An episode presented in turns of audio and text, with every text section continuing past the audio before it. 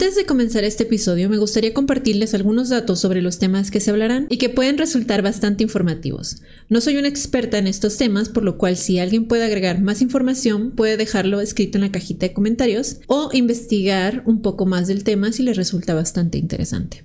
Para comenzar, ¿qué es la neurodivergencia? La neurodivergencia también conocida como neurodiversidad, se refiere a las personas que tienen condiciones como dislexia, dispraxia, déficit de atención con hiperactividad o TDAH o que pertenecen al espectro autista. ¿Cómo saber si alguien es neurodivergente? Un individuo puede ser considerado si su cerebro aprende, funciona o procesa la información de manera diferente a la mayoría de las personas. Las personas cuyo cerebro funcionan como espera la sociedad se describen como neurotípicas. ¿Cómo tratar a una persona neurodivergente? Poner en marcha apoyos que beneficien tanto a los estudiantes neurodivergentes como a los neurotípicos puede ayudar a prevenir problemas conductuales. Estos apoyos incluyen ayudas visuales, ejercicios de relajación, áreas especialmente diseñadas para relajarse y pausas para poner el cuerpo en movimiento. ¿Qué es la dislexia? La dislexia es un trastorno específico del aprendizaje que se caracteriza por un deterioro en la capacidad de reconocer palabras, lectura lenta o insegura y escasa comprensión. Este trastorno de neurodesarrollo se calcula que afecta aproximadamente a uno de cada diez niños. Tienen problemas para formar palabras correctamente, como por ejemplo, invierten los sonidos de las palabras y confunden las palabras, que suenan muy parecidas. Tienen problemas para recordar o, o nombrar letras, números y colores. Es importante puntualizar que cada persona disléxica es única y no tiene que presentar en la totalidad todos los síntomas para hacerlo.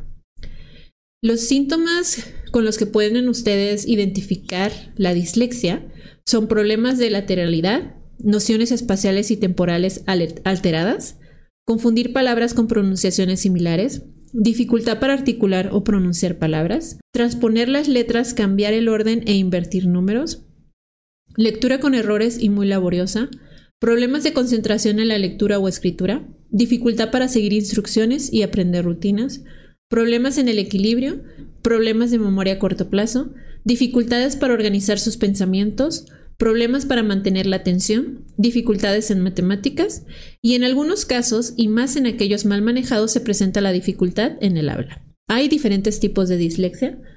Para hacer una clasificación, para hacer una clasificación de la dislexia deberíamos hablar de dos tipos, adquirida y evolutiva. La adquirida es la dislexia que aparece a causa de una lesión cerebral concreta. La evolutiva no hay una lesión cerebral concreta que la haya producido, es la más frecuente en el ámbito escolar. Asimismo, otra posible clasificación según los síntomas predominantes del paciente es fonolótica o indirecta. Se trata del mal funcionamiento de la ruta fonológica. El niño hace una lectura visual y deduce en vez de leer. Por ejemplo, puede leer casa en vez de caso, o lobo en vez de lopo.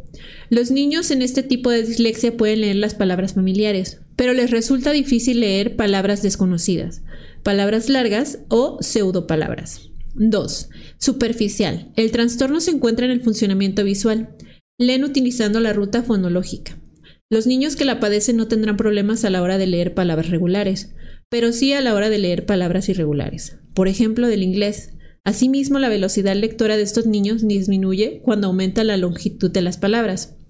Cometen errores de omisión, adicción o sustitución de palabras. 3. Mixta o profunda. Están dañados dos procesos de lectura y el fonológico y visual. Provoca que se cometan errores semánticos. ¿Cómo se puede prevenir la dislexia? Con una detección temprana, fomentar la lectura en casa, enseñanza sistemática y explícita, Enseñanza sistemática y explícita, uso de materiales de enseñanza adecuados, fomentar la autoestima y la confianza. También otro de los temas a tratar en este episodio es la ansiedad social. ¿Qué es la ansiedad social? Trastorno mental crónico en el que las interacciones sociales causan una ansiedad irracional. Para las personas con trastorno de ansiedad social, las interacciones sociales cotidianas son motivo de ansiedad irracional, miedo, timidez y vergüenza. Los síntomas incluyen miedo excesivo a situaciones en las que, no, en las que uno se puede sentir juzgado, inquietud por pasar vergüenza o sufrir una humillación y preocupación por ofender a alguien más. ¿Cómo se siente la ansiedad social? Tener dificultad para hacer contacto visual, estar o hablar con personas que no conocen en situaciones sociales por más que quisieran hacerlo, sentirse inseguras de sí mismas frente a otras personas o temer que se les juzgue negativamente, evitar lugares donde hay otras personas. Después de esta introducción, ahora sí, comenzamos con nuestro episodio. Hola, hola a todos, bienvenidos al podcast de poco a poquito. Hoy vamos a grabar el episodio 15 de este podcast. En este episodio tenemos un invitado muy especial, una persona que conocí este año que se ha convertido en una persona muy especial. Joel, bienvenido al podcast. Te dejo para que te presentes con nosotros.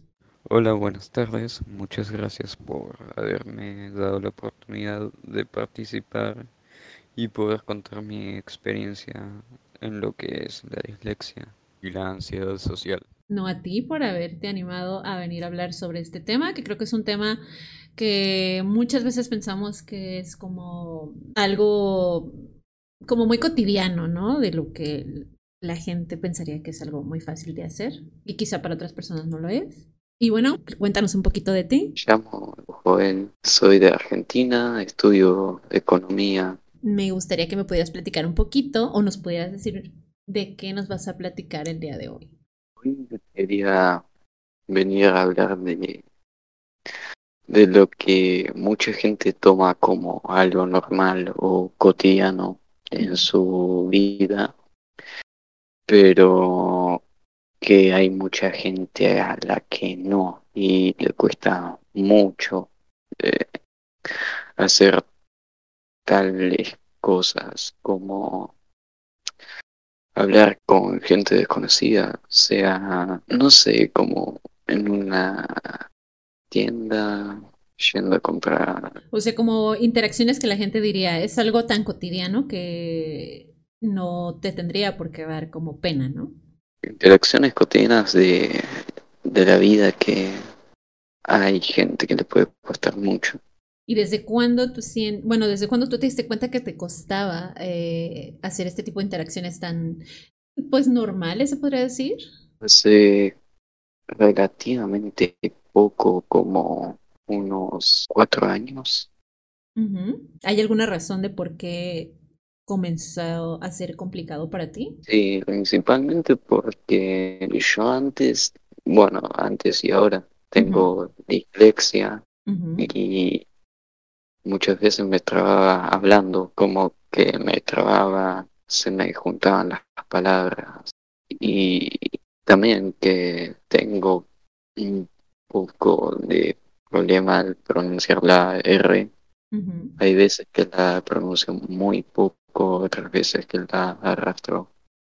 Y esas cosas me hacían no querer hablar tanto.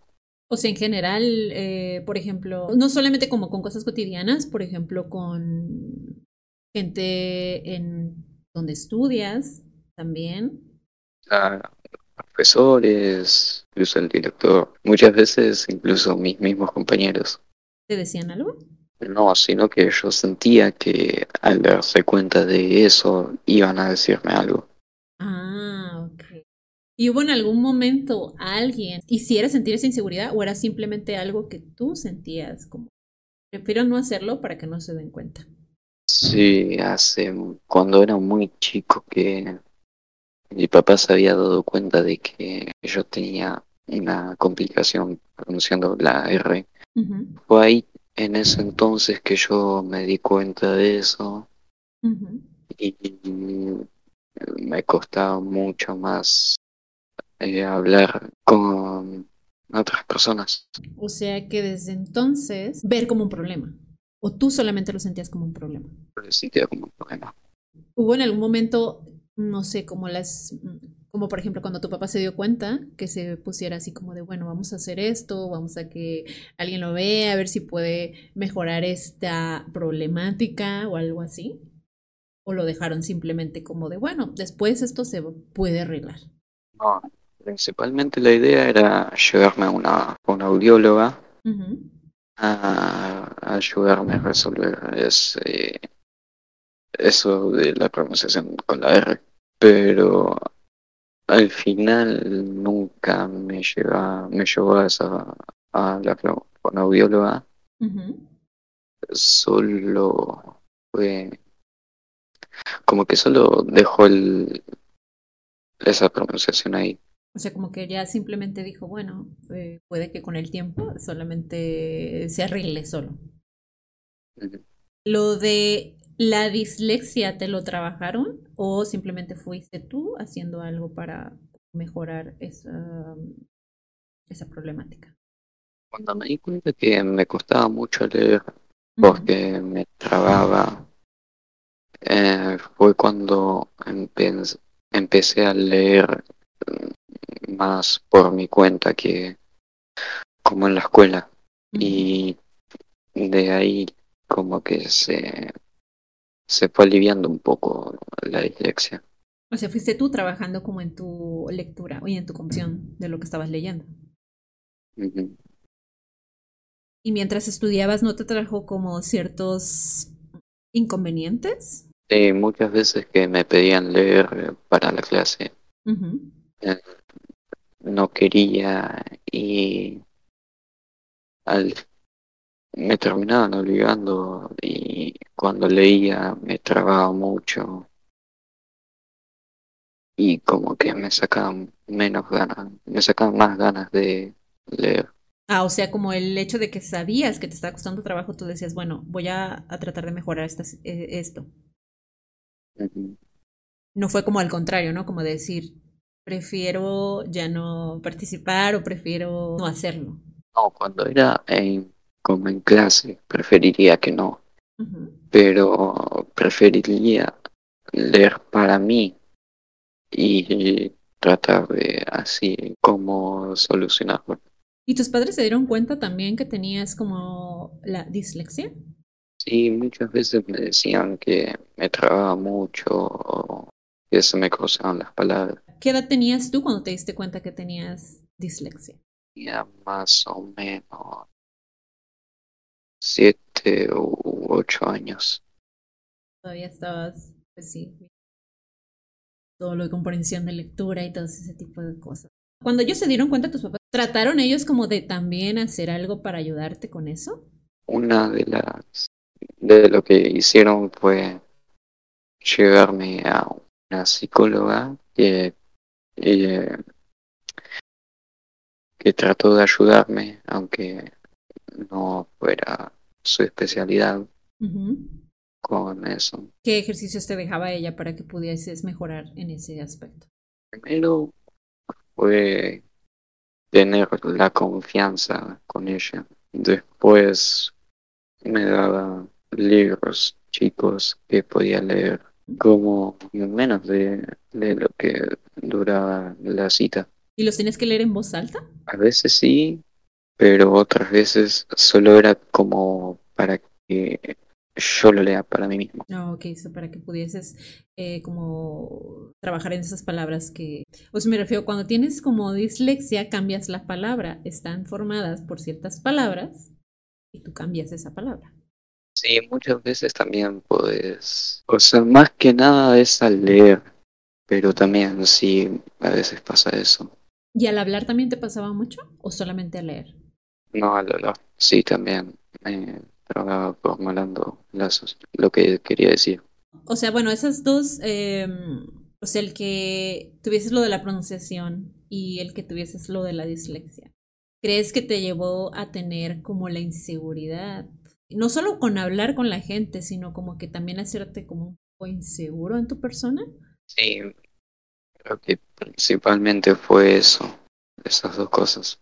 Y entonces, ¿cómo lidias ahora, por ejemplo, cuando tienes que hacer ciertas cosas donde tú tienes que hablarlas con alguien?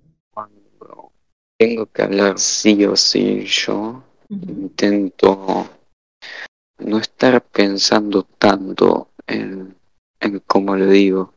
O sea, cómo suena mi pronunciación, sino más que nada en decirlo. O sea, como simplemente hablarlo. Y cuando tienen que ser como cosas, eh, como socializar con otras personas, por ejemplo, ya en, en, la escuela, cuando tienes que conocer gente nueva, cuando tienes que socializar con alguien que de repente te habla, como, como lo haces, como lo tomas. Como para bien. Lo que me cuesta a mí es yo empezar a socializar pero no que me empiecen a hablar a mí. O sea, si alguien llega y te habla, o sea, no tienes problema con continuar la conversación, sino más bien si tú tuvieses que empezarla, comenzarla. Sí.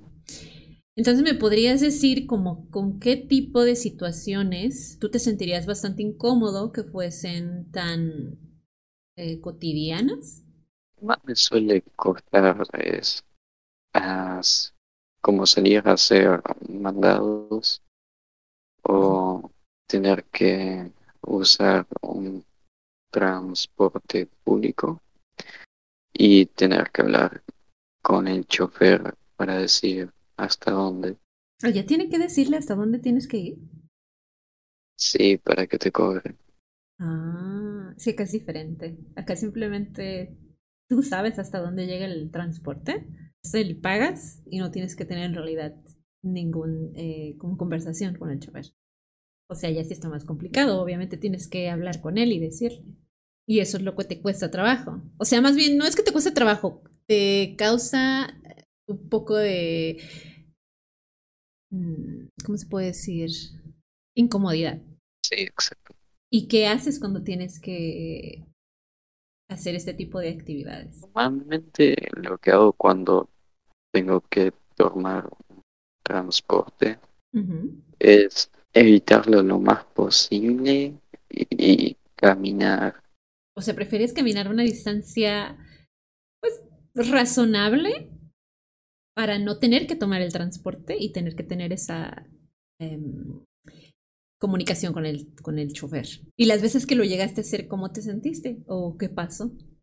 Nunca lo hice solo, pero igual está la incomodidad de tener que, o sea, imaginarme la situación de hacerlo yo.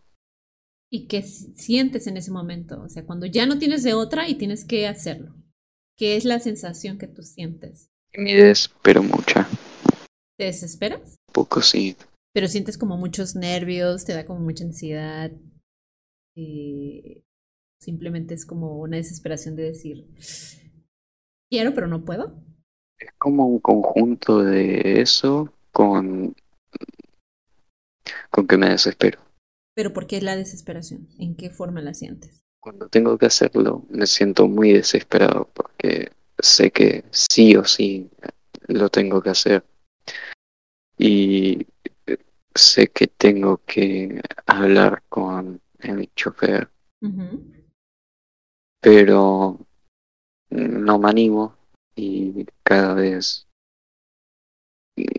estoy más cerca de hablarle, pero no me animo y me siento muy desesperado con eso.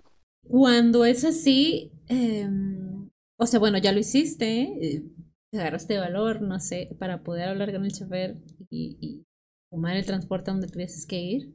Em, ¿Cómo te sientes después de eso? Siento muchos nervios por hice algo que me cuesta mucho y no sé, siento como vergüenza. ¿Has dejado de hacer alguna actividad que tenías tantas ganas de hacer por el hecho de la... Eh, por ese miedo que sientes?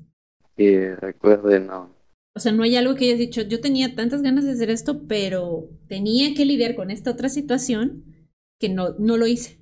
O sea, preferí no hacerlo. No sé, como un viaje, juntarte con alguno de tus amigos, ir a, algo, ir a algún lugar. No, la verdad que no recuerdo ninguna situación que no lo haya hecho por ese miedo. ¿Con tu familia te ha traído algunos problemas el ser como tú eres? Sí, muchas veces eh, soy muy callado, incluso con familiares muy cercanos a mí. Algunos de ellos me llegaron a juzgar por cómo soy. ¿Pero qué es lo que dicen ellos? ¿Te lo dicen a ti directamente? Sí, dicen como que, ¿por qué no tal cosa si es tan fácil? O que no tengo que ser callado, que eso no es normal. Porque no tienes como mucha comunicación con ellos, o sea, como, no sé, están en una reunión y que todos estén platicando y simplemente tú no estás eh, conversando. La mayoría de las veces lo que hago es quedarme como en una esquinita y viendo mi celular o haciendo algo que me entretenga en ese momento. Pero evitas como la plática, o sea, no... Si alguien te pregunta algo, eres... O sea, eh, eh, ¿entras dentro de la plática o simplemente eh, tratas de evitarlo? Si me dicen algo, solo responde, solo respondo lo que me dice esa persona. No intento entrar en la plática. ¿Y tus respuestas son? La mayoría de las veces sí y no. No son, no son tan desarrolladas. ¿Y qué te dice tu familia cuando les respondes, por ejemplo, de esa manera? Mayormente, bueno, ahora mayormente nada, porque, no sé, creo que van entendiendo el por qué no soy así. Y por ejemplo, tus padres, ¿qué te dicen?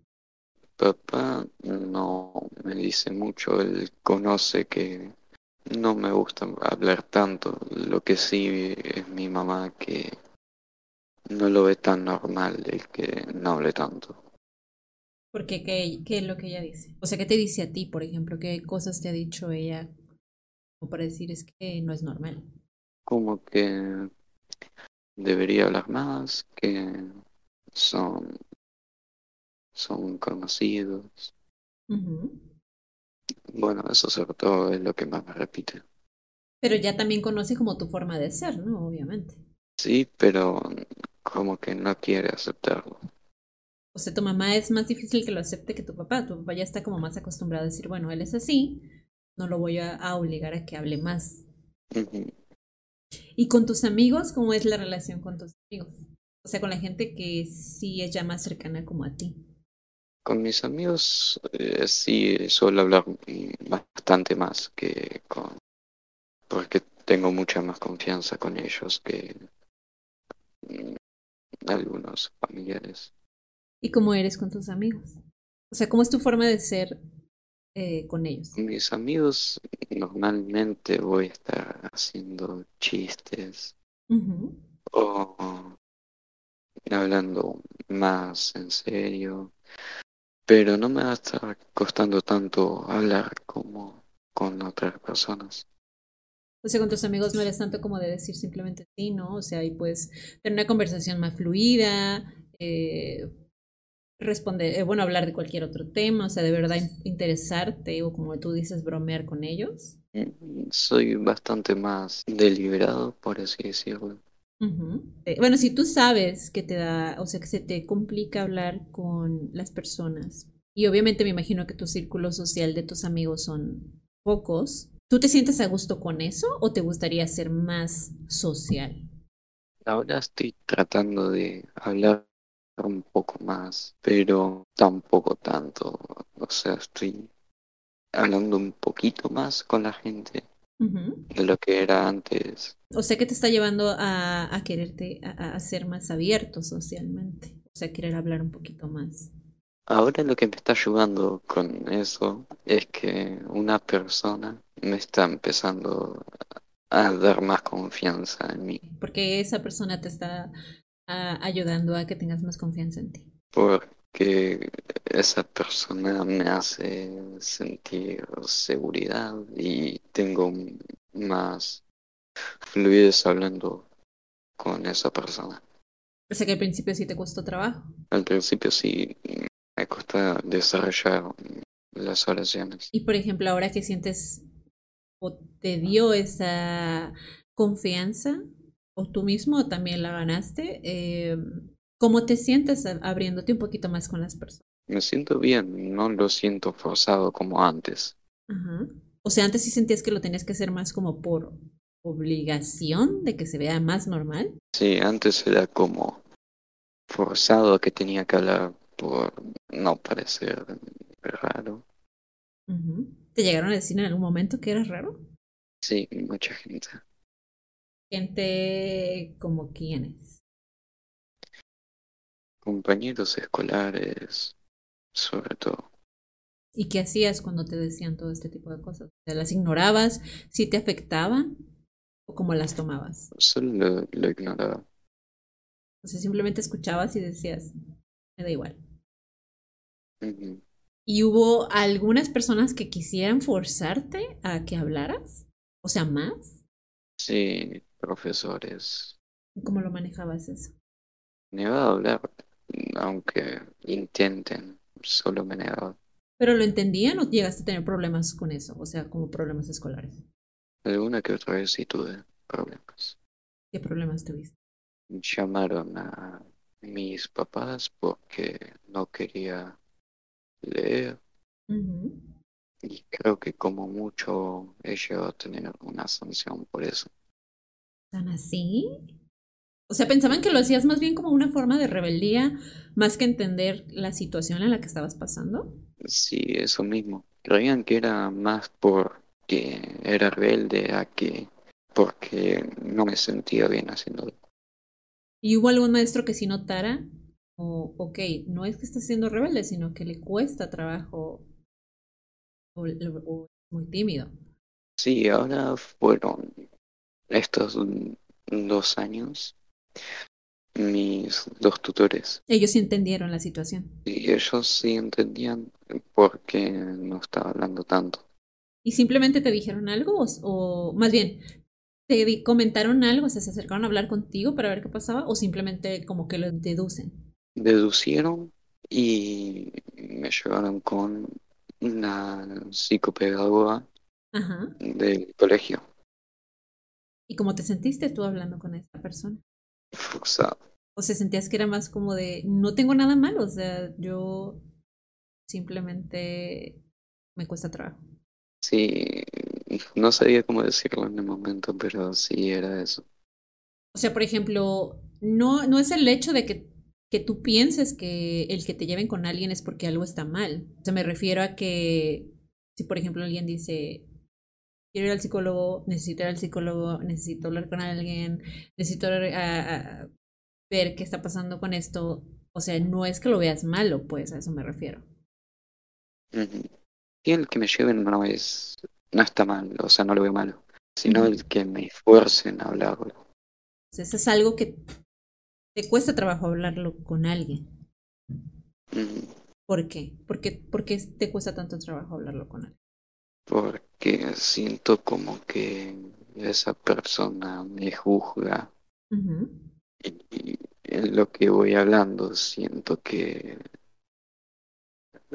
me ven como que esto está mal. Ok. ¿Y te han llegado como hasta... Porque nunca falta la gente que empieza como a querer diagnosticarte cosas? O sea, llegó algún momento en que alguien te dijera como, de seguro tú eres así, tú tienes esto. No, nunca me llegaron a diagnosticar ninguna cosa. Pero me refiero así como, no, no es no los psicólogos, sino más bien como las personas que no comprendían el por qué tú no querías hablar ciertas cosas, ¿no? O por qué eras de esa manera, por qué tu personalidad era de esa manera. Nunca me llegaron a diagnosticar, por lo menos que yo sepa, o sea, nadie te dijo así como de, ay, de seguro tienes, no sé, autismo, o de seguro esto, o de, o sea, no. Nadie te llevó a decir ese tipo de cosas. No, en la cara por lo menos no. O sea, quizás lo hayan dicho, pero que yo no lo, no lo haya escuchado. O sea, simplemente suponían que eras muy tímido. O que eres, mejor dicho. Muy Exacto. ¿Y llegaste a tener algún, o sea, aparte de la gente que te trataba de forzar de hablar, llegaste a tener algún problema, eh, no sé, con personas?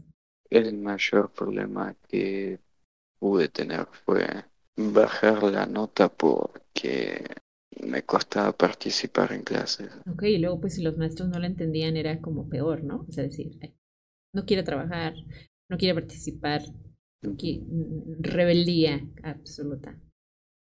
Mm, o sea, no entendían que no lo hacía porque no estaba, no me sentía bien como haciéndolo, sino que pensaban que no lo hacía por, pero por, no sé, porque no estudiaba, porque rebelde. En algún momento el que tú sintieras la inseguridad o de lo que tú sentías que no podías, que te costaba tanto trabajo, no que no lo pudieras hacer, sino que te costara trabajo, ¿hubo algún momento en el que el relacionarte con una persona, no solo con amigos, o sea, tener una relación con alguien, ¿sentías que iba a ser muy complicado?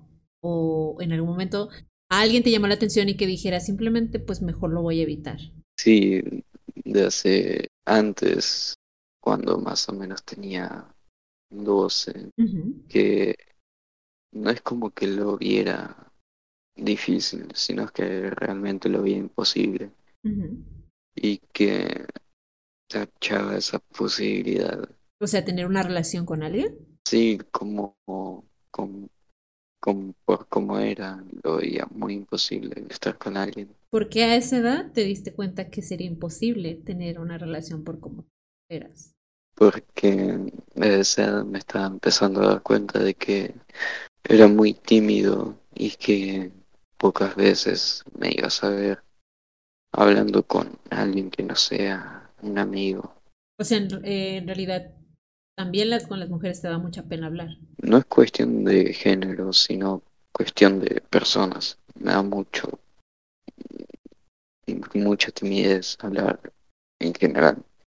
Ah, o sea, o sea, hombres, mujeres, no, no importaba, o sea, simplemente era, la persona no te daba la confianza, no, era muy difícil. Sí.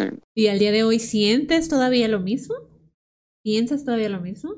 Ahora ya viendo que estoy tratando de, de hablar un poco más, no lo siento tan imposible como lo veía antes. O sea, ¿crees que ahora es... ya no lo descartas, ya no lo pones como algo imposible? O sea, ya, ya dices, puede que en algún momento sí pueda tener una relación con alguien. Sí, ahora lo veo una posibilidad, no algo imposible. Porque para ti ya es algo más posible el tener una relación. ¿Qué te hizo cambiar esa forma de pensar que tenías hace unos años? Bueno, esa misma persona que me hizo dar tanta confianza en mí mismo, también me hace verlo de otra manera, como que ya no lo veo tan imposible como hace lo veía hace unos años. ¿Y qué te dio esa confianza de no ver, de verlo de una manera diferente? O sea, ¿qué te hizo verlo así? Siéndome capaz de poder hablar un poco más con gente desconocida, que esa persona me hizo sentir mucha seguridad como para estar pens como para darme cuenta de que no realmente tiene que ser como lo pensaba, sino que el hecho de que alguien me entienda como yo soy y que no me esté juzgando, eso también me hizo verlo de otra manera. Pues si te hizo darte cuenta que estar en, en una relación te hace sentir esa seguridad, ¿no? Que tal vez pensabas, es que nadie lo va a entender. Eso mismo, pensaba que estando en una relación, primero que se me iba a hacer muy difícil hablar con esa persona y segundo que pensaba que no lo iban a entender, O que nadie le iba a llamar la atención. También que no llame la atención hablando tampoco. O sea, aparte de la inseguridad que tú sientes como en cuanto a abrirte o porque te da, e- eres tímido, ¿esa misma inseguridad te hizo sentirte inseguro físicamente? ¿O hay algo que te haya hecho sentir también inseguro físicamente? que me causara inseguridad físicamente, sino como emocionalmente que, que no me podía eh, expresar como quería porque iban a estar juzgándome. ¿Alguna vez has pensado en cómo va a ser cuando tengas que buscar trabajo? Una vez lo he llegado a pensar mm, cómo sería cuando tenga que buscar trabajo, pero nunca me llegué a imaginar en qué ámbito trabajaría o de qué forma. Pero lo que sí imagino es que ya cuando se dé el caso es que tenga la suficiente confianza como para que no se me dificulte tanto. En algún momento eh, cuando todas estas personas, como por ejemplo gente que tal vez no te conocía o no se daba el, el tiempo de conocerte, ¿hubo algún momento en el que tú guardaras algún tipo de resentimiento a estas personas? Sí, en algún momento sí, más que nada cuando escuchaba eh, que estaban diciendo cosas detrás de mí y no se animaban a decirlo frente mío. ¿Qué era lo que pensabas o qué era lo que sentías en ese momento? En ese momento solo era enojo con que con que, bueno, obviamente me están juzgando sin conocerme. O sea, ¿qué eran esos comentarios que a ti sí te eh, llegaban a, a, doler, pues? Porque pues la gente puede decir muchas cosas, pero hay ciertos comentarios que por más que quieres evitar, te duelen. La mayoría de las veces me decían, rarito. Obviamente, pues el que te dijeran este tipo de, de, de palabra sí te molestaba, pero... O sea, sí te llegaba a marcar un poco, pero simplemente también lo dejabas pasar. Sí, solo era molestia, pero tampoco hacía nada. Sabía que en algún momento solo se iban a cansar. Pues los tratabas de ignorar como diciendo, bueno, estas personas simplemente no lo entienden o las palabras se las lleva el viento, ¿no? Ok, pues entonces ya para finalizar este episodio te voy a hacer unas preguntas para conocerte un poquito más y que nos puedas responder con toda sinceridad.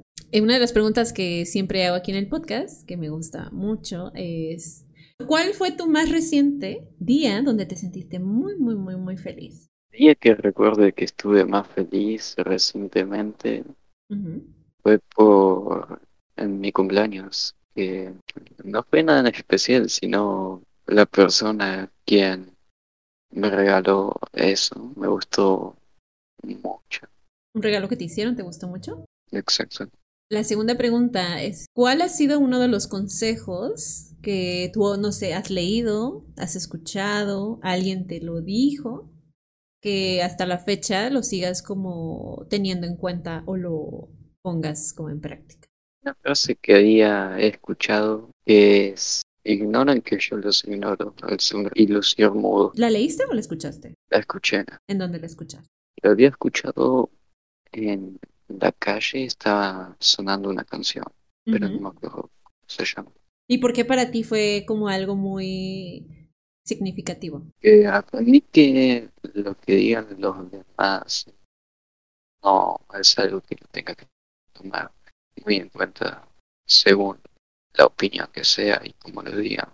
O sea que en este caso como lo que la gente hable es como tú lo, lo interpretas o lo tienes que lo, lo podrías tomar? Sí, esa frase la tomé como como eso, como no valorar lo que opinen alguien que ni siquiera me conoce. Pues sí, eso en realidad es verdad, porque si nos tomáramos en cuenta o le tomáramos la importancia a todos los comentarios que se hacen, pues no, no viviríamos la vida tranquilamente y feliz, ¿no?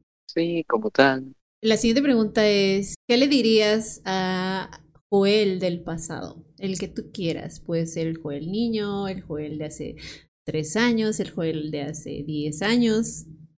¿Qué le dirías? Le diría que no se enoje tanto por cosas tan, o sea, por cosas simples. Para finalizar, eh, ¿qué consejo le darías a las personas que están escuchando tu episodio? Esto no es tanto un consejo para la gente que se identifica por algo que pasé yo, sino para la gente que, o sea, como que la rodea, que no los fuerce tanto a comunicarse y que lo deje fluir más que nada.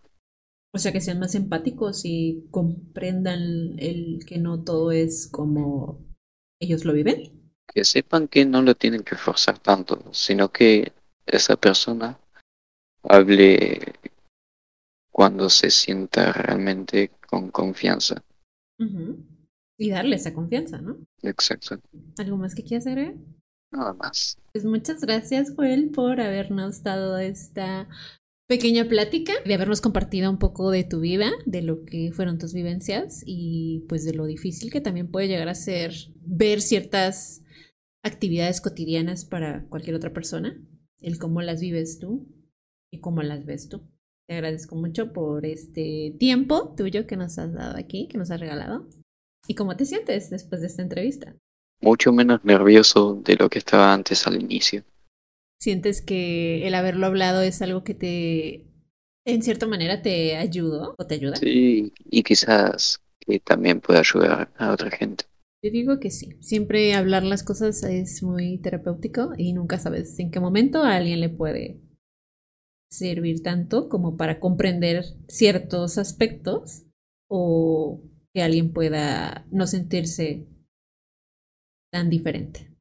Bueno, pues entonces aquí vamos a terminar el episodio. Nuevamente, Joel, muchas gracias por hablarlo, que no sé que no son cosas fáciles, y mucho menos para ti, que también te cuesta mucho eh, abrirte en cierta manera. Pero te agradezco muchísimo. Y les agradezco también a todos los que están escuchando este episodio. Nos vemos en el siguiente episodio. Recuerden, chicos, todos vamos aprendiendo poco a poquito. Si te ha gustado este podcast de poco a poquito, suscríbete en Spotify, Apple o YouTube, donde podrás saber cada que subo un nuevo episodio o escuchar los episodios pasados. Continuemos creciendo, sanando y aprendiendo poco a poquito.